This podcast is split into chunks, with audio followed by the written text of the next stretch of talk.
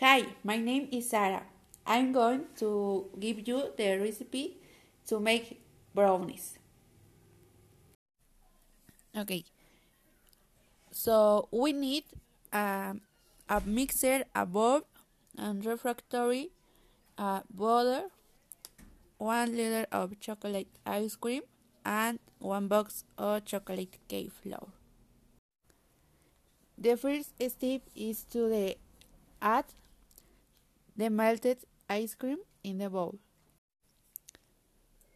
Then add a little flour until the dough is made. Put a little butter in the refractory and add the dough.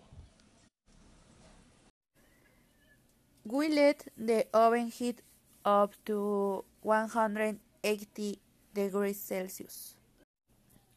Then we add our mixture and leave it for 30 minutes in the oven.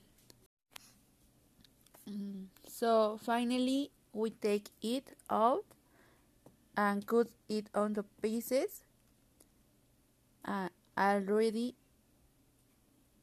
enjoy them.